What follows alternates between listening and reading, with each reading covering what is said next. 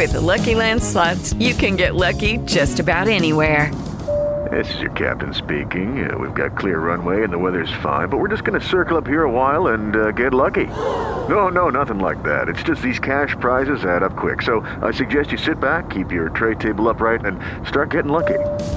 Play for free at LuckyLandSlots.com. Are you feeling lucky? No purchase necessary. Void where prohibited by law. 18 plus terms and conditions apply. See website for details.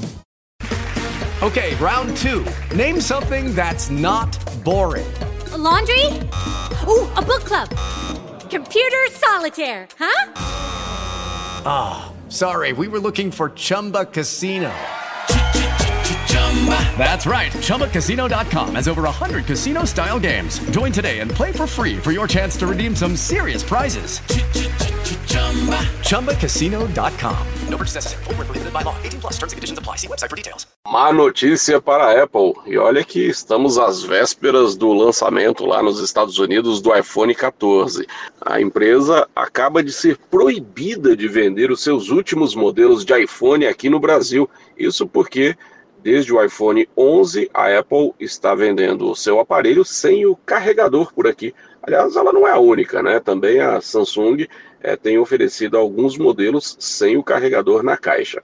Mas a Apple é que está na berlinda nesse momento, porque uma decisão do governo passou a impedir que a empresa continue a comercializar os iPhones sem carregador aqui no Brasil. Na verdade, a Apple já havia sido, inclusive, notificada pelo Procon do Rio de Janeiro é, e tava, já estava ali há alguns dias com uma possível multa de mais de 12 milhões de reais nas suas costas por conta desse mesmo problema.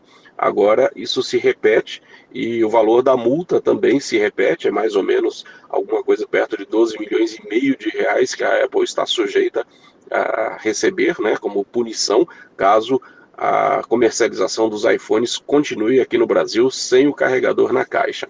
Esse é um problema gigantesco, né? Porque no final das contas envolve uma cadeia de suprimento que é global, né? A Apple vem vendendo os seus aparelhos sem o carregador é, no mundo inteiro, né? E agora vem essa notícia, né? Às vésperas do anúncio do iPhone 14, de que a Apple não pode mais comercializar os seus aparelhos aqui, a não ser que inclua um carregador nas caixas, é, sob pena de receber essa multa aí de 12 milhões, mais ou menos 12 milhões e meio de reais.